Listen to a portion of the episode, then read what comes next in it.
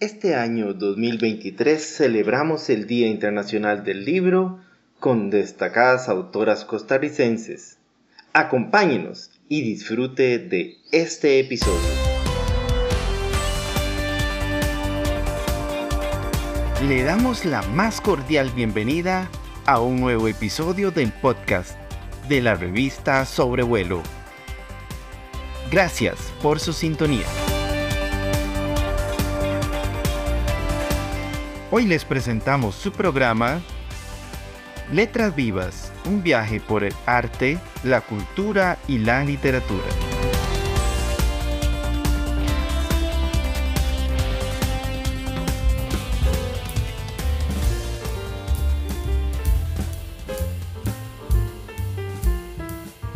Como celebración del Día Internacional del Libro, nos invitaron a participar de la lectura de poesías y relatos de varias destacadas escritoras y un escritor que participan en el grupo literario Namai. Esta actividad se llevó a cabo el día 23 de abril en la pastelería Jacomín, en los Yoses de San Pedro, donde además pudimos disfrutar de sus delicias culinarias y a la vez deleitarnos nuestros oídos con las poesías y las historias que nos compartieron estas personas. En el Facebook de la revista Sobrevuelo compartimos una transmisión en vivo con dos rondas de lecturas de los autores. Y en este episodio del podcast queremos profundizar con ustedes y de la mano de los distintos autores acerca de la importancia de la literatura para la sociedad costarricense desde distintos puntos de vista. Es por eso que en esta ocasión conversamos con algunas de las personas presentes y que estuvieron en la lectura de sus textos, como por ejemplo María Amalia Sotela, María Nela Sáenz, María Lacaso, Edgar Mata Ulloa, Marilyn Batista y Marlene Ramírez.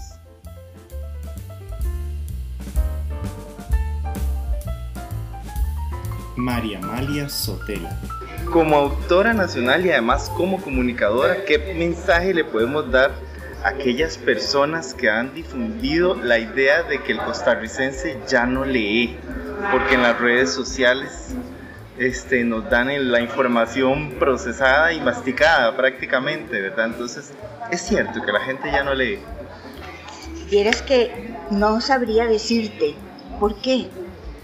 Porque en general las personas no decimos la verdad. Tal vez hay gente que dice que no lee porque no quiere quedar como el tiempo de antes. Entonces quedan como muy in diciendo que no, que solo podcast y que solo redes sociales porque leer es de viejos. Y hay gente que dice que lee porque le da vergüenza decir que no lee. Entonces yo honestamente no sé cuál es la verdad. Lo que sí te digo es que cuando uno descubre la paz y el establecerse que da un libro, yo precisamente hoy puse que el libro es un amigo incondicional y que está en el momento en que lo necesitamos y eso no pasa. Entonces yo, creo que, yo creo que si, si, hay alguien que no lee, es tan fácil darle un empujoncito para que lea y yo le diría que la gente que lee, que no, que no les dé pena decir que leen, eso no, lo, eso no los hace del siglo pasado. No, leer es enriquecernos y estar acompañados. Mariela Caso y Edgar Mata. Este, poca experiencia que tengo.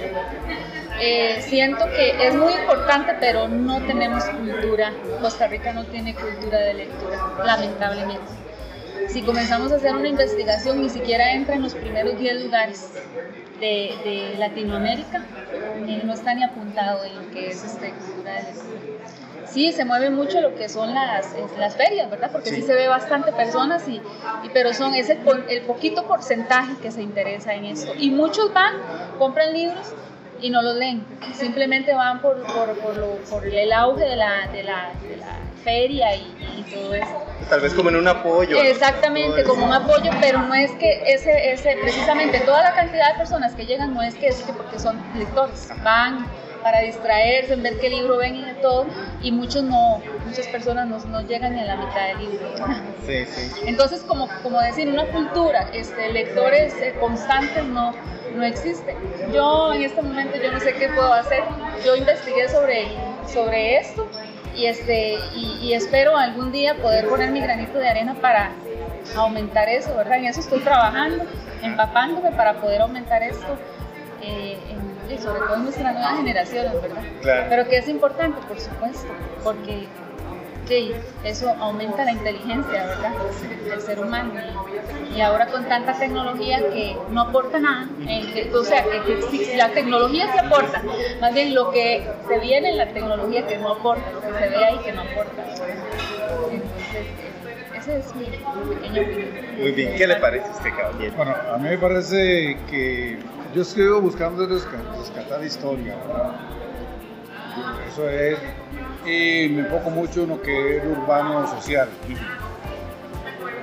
Yo creo que la, la gente se lee, solo que ahora los mecanismos son distintos. Eh, hay que ver las maravillas que hay en Facebook. Por ejemplo, yo bajo cosas y yo quiero leer algo de Jorge Bravo, lo leo. Algo de, de, Poeta Maldito, nada más lo busco en Google y lo leo. Sí, no, ya no ocupo leer, comprar libros.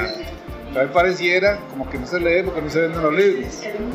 Pero incluso poetas amigos de uno escriben cosas muy interesantes. Entonces uno está actualizado, digamos, con lo que, va aconteciendo en el momento, con los poetas amigos. Ya leo a María Elena, leo a, bueno, esta chiquita acabo de conocerla, etcétera, ¿verdad? Muchos, a Sonta, etcétera, etcétera, ¿verdad? Los pensamientos. Y, bueno, uno podría pensar de que Facebook es que, que no es bueno, pero yo creo que sí. Que sí es bueno, depende de lo que uno quiera buscar. Porque hay cosas, ¿verdad?, que no, que nada que ver. Entonces uno, es lo mismo, eh, habrán, eh, habrán poetas muy buenos, pero 100% de los poemas de esos poetas no le agradan a uno tanto. Por supuesto. Escoge algunos, ¿verdad? Escoge algunos. El mismo Gabo, García Márquez.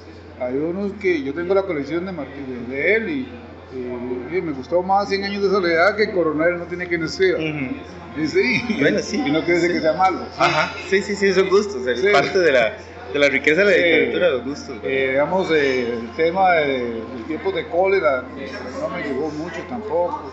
Lo, le- lo leí a rastras. En cambio, 100 años de soledad lo leí dos veces.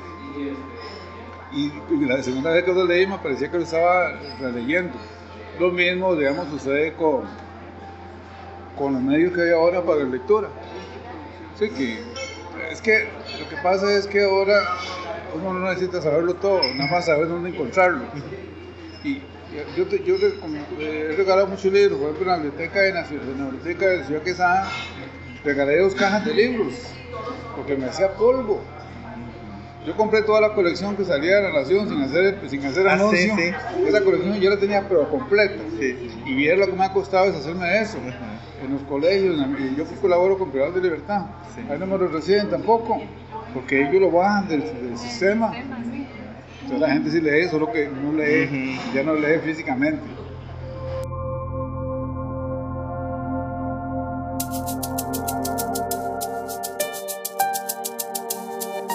Queremos invitarles a visitar nuestro sitio web www.revistasobrevuelo.com, un espacio periodístico donde usted podrá conocer información actualizada, importante y positiva acerca de temas como ciencia, tecnología, ambiente, comunicación social, bellas artes, cultura popular, literatura, fotografía, turismo nacional e internacional, innovación, emprendimientos y mucha información de la agenda cultural y científica de nuestro país, para que usted pueda mejorar la calidad de vida, tomar buenas decisiones con información positiva que sea importante para su día a día. Revistasobrevuelo.com Léanos en nuestro sitio web y síganos en nuestras redes sociales.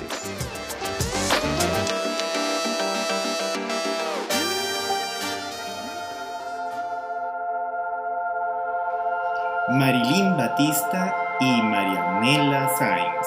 ¿Qué tan fácil es para las personas que quieren expresarse por medio de la literatura poder realizarlo en Costa Rica? ¿Sienten ustedes que hay apoyo, que se puede potenciar un poco más este, esta, esta posibilidad de, acceder al mundo literario? Este, y además, si las personas, si el pico está leyendo, o sea, si, si ustedes ven que las personas están de verdad leyendo o nos falta un empujoncito, ¿verdad? Para ser parte de este, de este ambiente de literatura. ¿Qué opinan? A ver, vamos a empezar Bueno, con comienzo de atrás para adelante. Sí. El tipo lee, aunque lee menos, pero eh, se dio el fenómeno, por ejemplo, de librerías que antes no existían y que ahora existen y que se han triplicado. Si bien es cierto, se redujo un poco, eh, el COVID fue de los sucesos negativos que apoyó la lectura. Más gente comenzó a leer, más gente comenzó a comprar libros. Entonces, el tipo en promedio lee, pero no el tico joven. Quisiéramos que leyera el tico joven, no. El tico que está leyendo son personas de 35 años hacia arriba. Pero es un patrón de conducta similar en Europa y similar en prácticamente en el mundo. Eh, obviamente el tico joven lo que es lo, que lee sus redes sociales este, y lee muy poco literatura. Eh, si se puede trabajar en, en, literatura, si se puede vivir literatura, cuán fácil, cuán difícil es, es difícil, pero es difícil y, no es que estoy subestimando la situación de Costa Rica, es difícil cualquier país del mundo. Yo que soy de Puerto Rico y vivo aquí hace 33 años, cuando hablo con los colegas de Puerto Rico es lo mismo. Lo mismo. ¿Qué puertorriqueño y qué chico tiene el libro a nivel mundial? Ninguno. Uh -huh. Tenemos Isabel Allende, que todavía vende a nivel mundial, porque para vivir del arte hace falta hacer una edición de 10 millones sí, claro. de libros, como Isabel Allende, como muchos otros autores, como la de Harry Potter, ¿verdad? Este, entonces, esto lo hacemos por pasión, o sea, nosotros si vendemos librería Lehman eh, internacional, estamos hablando que el 50% se lo gana la editorial, 35 a 40% la librería y a nosotros nos dan entre un 10 y 15, con eso no se puede vivir, por eso los poetas, los escritores. Y el costo del libro. Sí, exacto. Los, eh, los, poetas y los escritores lo que hacemos es hacer esto por pasión. Este, no vivimos de esto, todos tenemos segunda profesión, claro. pero bueno, como alguien dijo, este, una cosa es una carrera y otra cosa es una profesión. Un oficio, claro. Y el oficio, sí. la poesía y escribir es mi oficio, aunque mi profesión es periodista. Ah, sí. Bueno, mi profesión es el turismo a mí me gusta también mucho trabajar con la gente y bueno, una de las perspectivas que tengo, al igual que ella, es que depende mucho también del mercado. Yo creo que muy pocos escritores viven de su obra literaria y también creo que eh, depende mucho de la persona de labrarse oportunidades.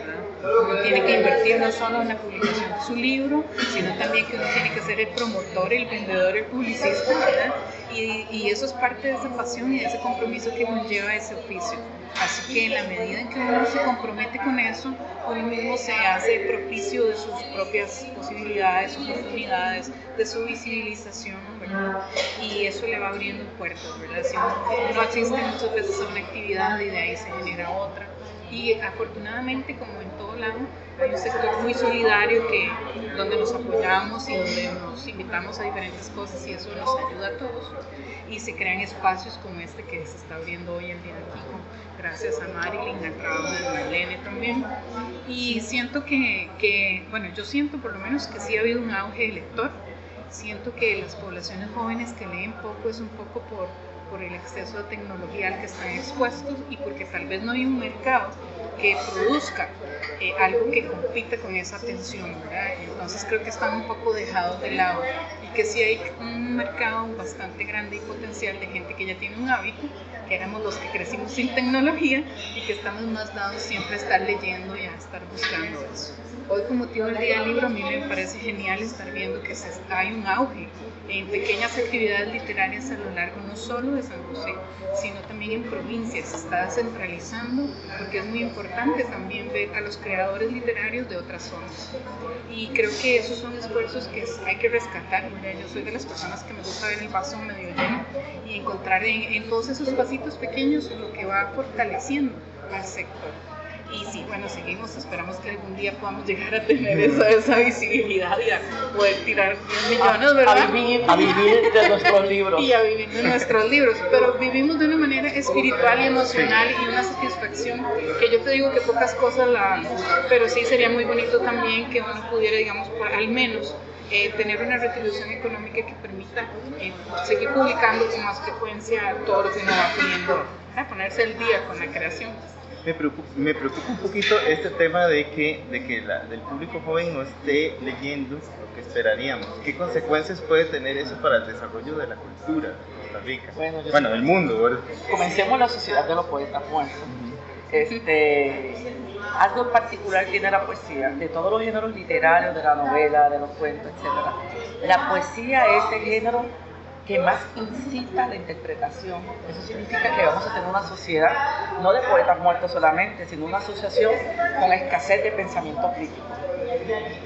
Este, así que eso es peligroso. Sin embargo, yo no soy positiva. Yo lo que espero es que estos jóvenes que no están leyendo, cuando entren a la madurez, cuando ya comiencen a trabajar, cuando ya estén estables económicamente, comiencen a trabajar, yo tengo la esperanza de que comiencen a leer. Tengo esa esperanza porque me di cuenta, por ejemplo, ayer que llegó un grupo de jóvenes aquí mismo ya conmigo, este, que entre ellos estaba mi hijo menor, pero que no es un chiquillo, ya tiene 34 años, eh, me sorprende que él anda con un grupo de jóvenes entre 29 y 33 años, todos apuntados con literatura y leen novelas, cuentos, leen poesía. Yo entiendo que son muy UCR, muy Universidad Nacional, pero bueno, quiero ser positiva, si unimos al TEC, la UCR, la Universidad Nacional, tenemos una población de 80.000 jóvenes. Así que tengo esperanza en que 80.000 jóvenes en el país sigan leyendo literatura y que sus hijos lean literatura. Mi nieta, por ejemplo, eh, el libro Hembras, este, hoy se lo no, no lo tenía, hoy se lo llevé porque hay un poema que tiene su nombre y ya yo sé que mi hijo y mi nuera se van a sentar con ella a leer los poemas porque aunque ella no, no lo comprenda bien, es una forma de, leer. A mis hijos yo leía cuentos toda la noche. Toda la noche yo tenía un libro que decía cuentos para los 365 días.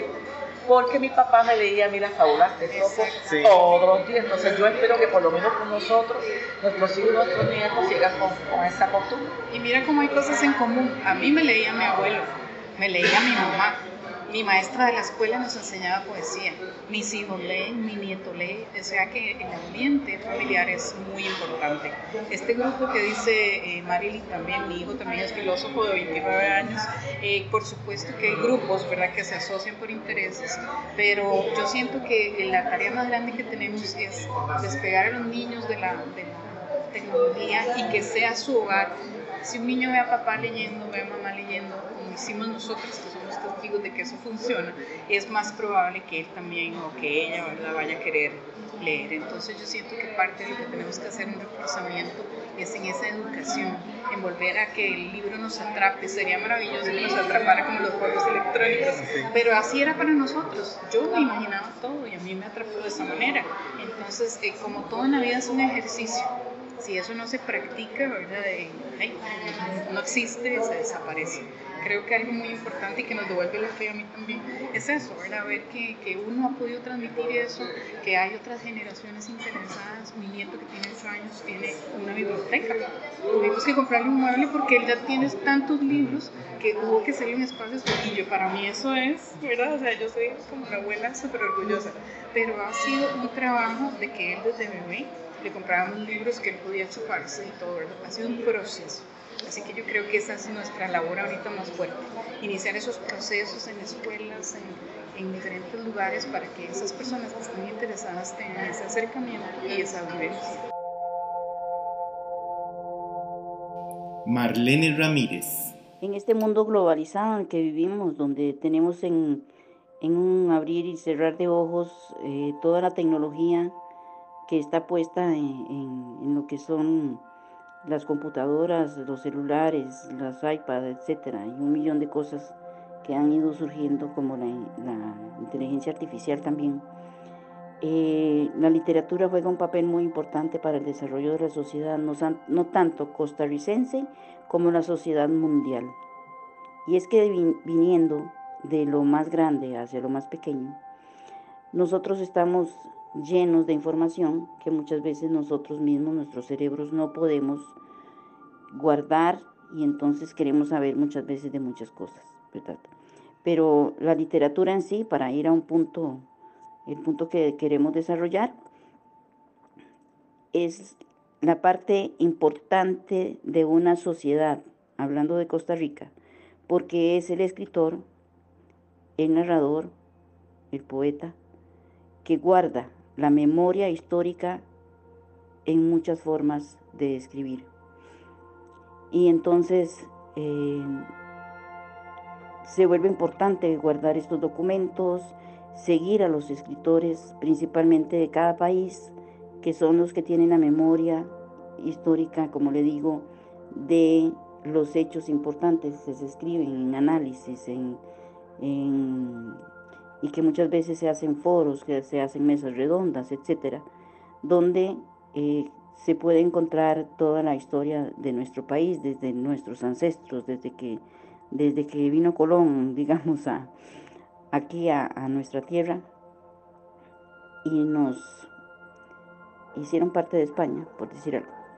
Entonces toda esa historia son los escritores los que la guardan y es importantísimo que los profesionales en educación, en, educación infantil, en educación para jóvenes, le demos importancia a toda esta literatura que se guarda ahora pues en la tecnología, ¿verdad? Con solo decirle a Google que, que nos diga X o Y presidente, pues ahí está.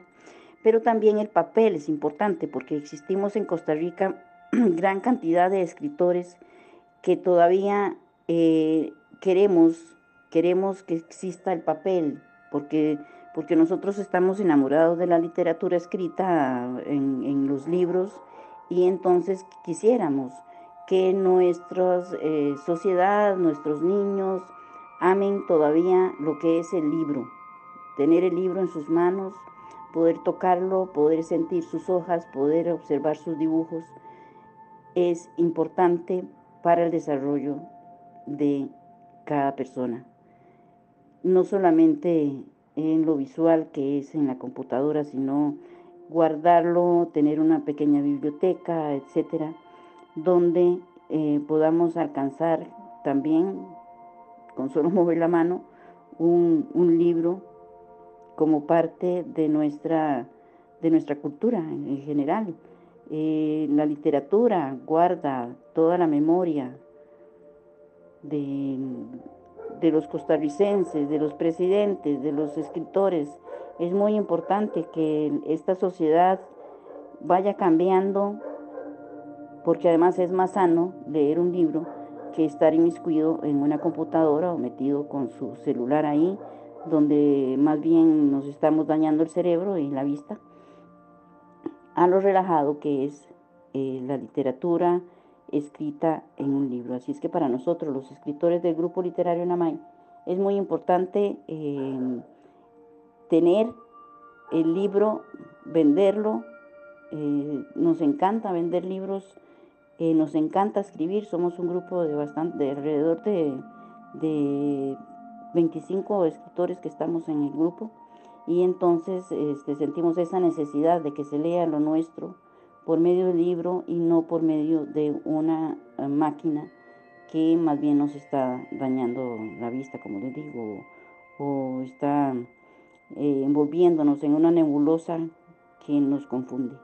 Es mejor desarrollar una sociedad que lee por medio del libro, que ama el libro, que ama las hojas, que una persona que está completamente metiendo, metiendo información en su cerebro que tal vez es muchas veces basura, porque en realidad hay cosas en el internet, en las redes, que no necesitamos.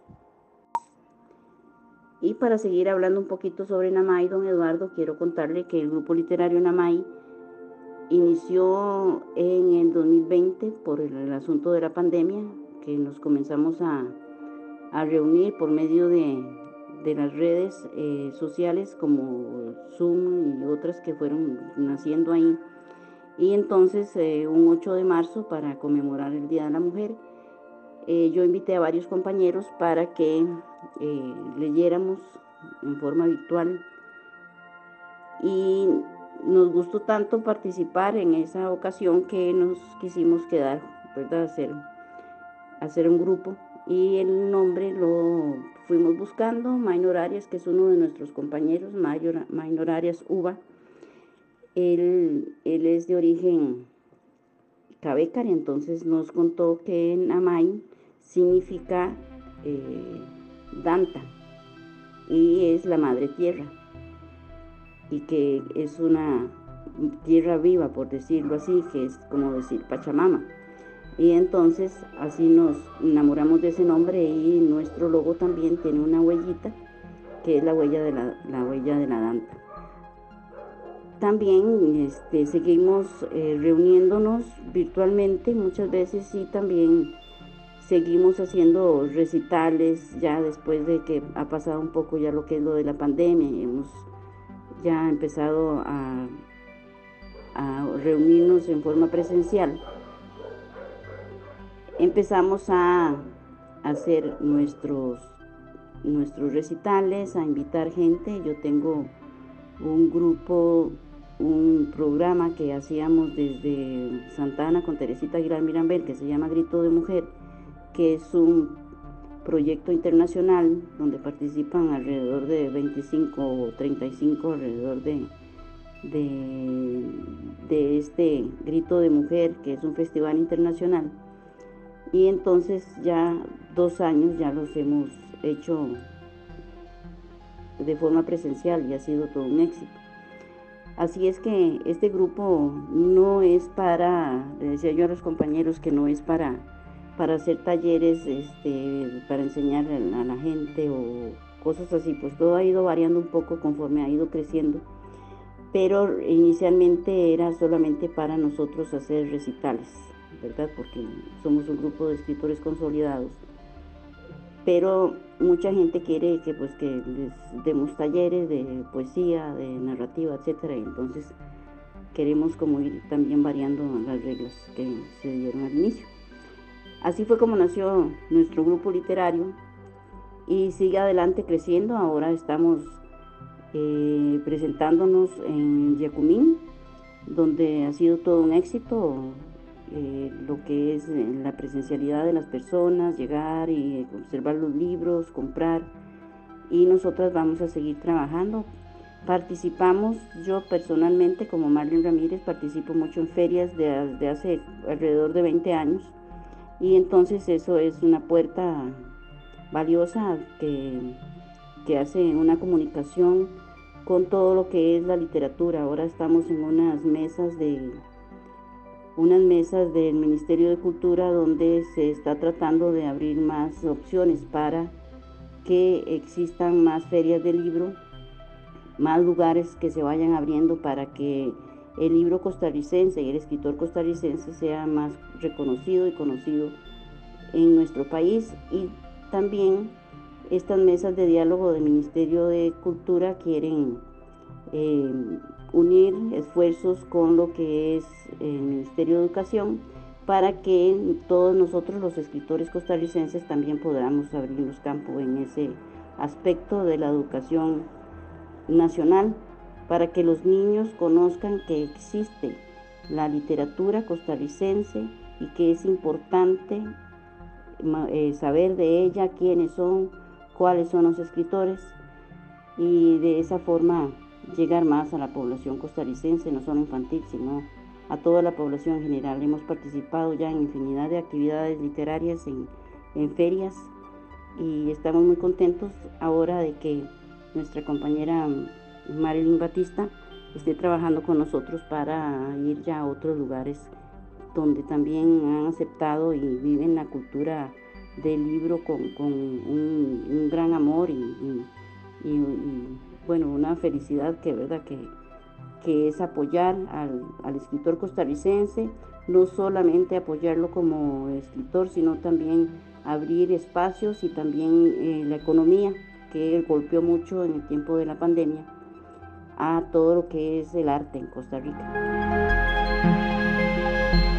La literatura es una rama de la cultura que debemos seguir potenciando y fomentando en nuestro país.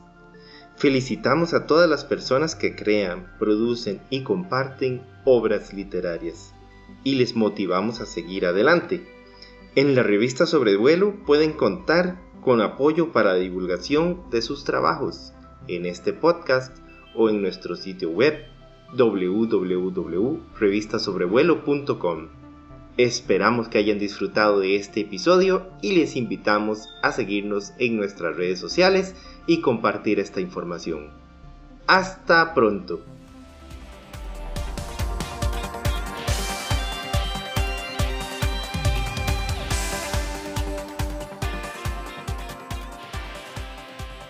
Este ha sido nuestro programa de hoy. Esperamos que lo hayan disfrutado. Síganos en su plataforma de podcast para escuchar nuestros próximos episodios y compártalos por las redes sociales. Recuerden visitar nuestro sitio web www.revistasobrevuelo.com. Nos escuchamos en nuestro próximo programa.